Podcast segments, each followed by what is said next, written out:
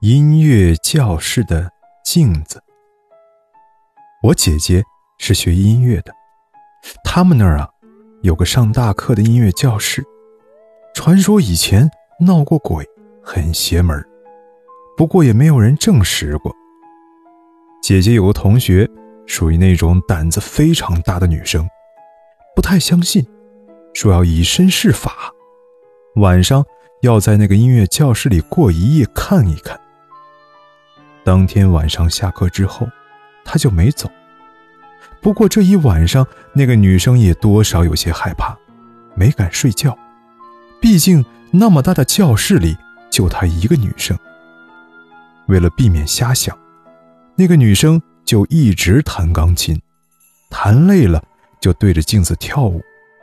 就这样，过了一夜。第二天，她回寝室了。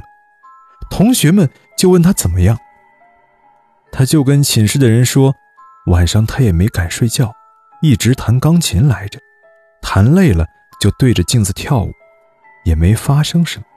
不过说到这里，他们寝室的同学都傻眼了，直直的看着他。他很奇怪，问：“哎，你们怎么了？”他寝室的一个女生说了一句：“咱们。”咱们那个音乐教室里没有镜子呀。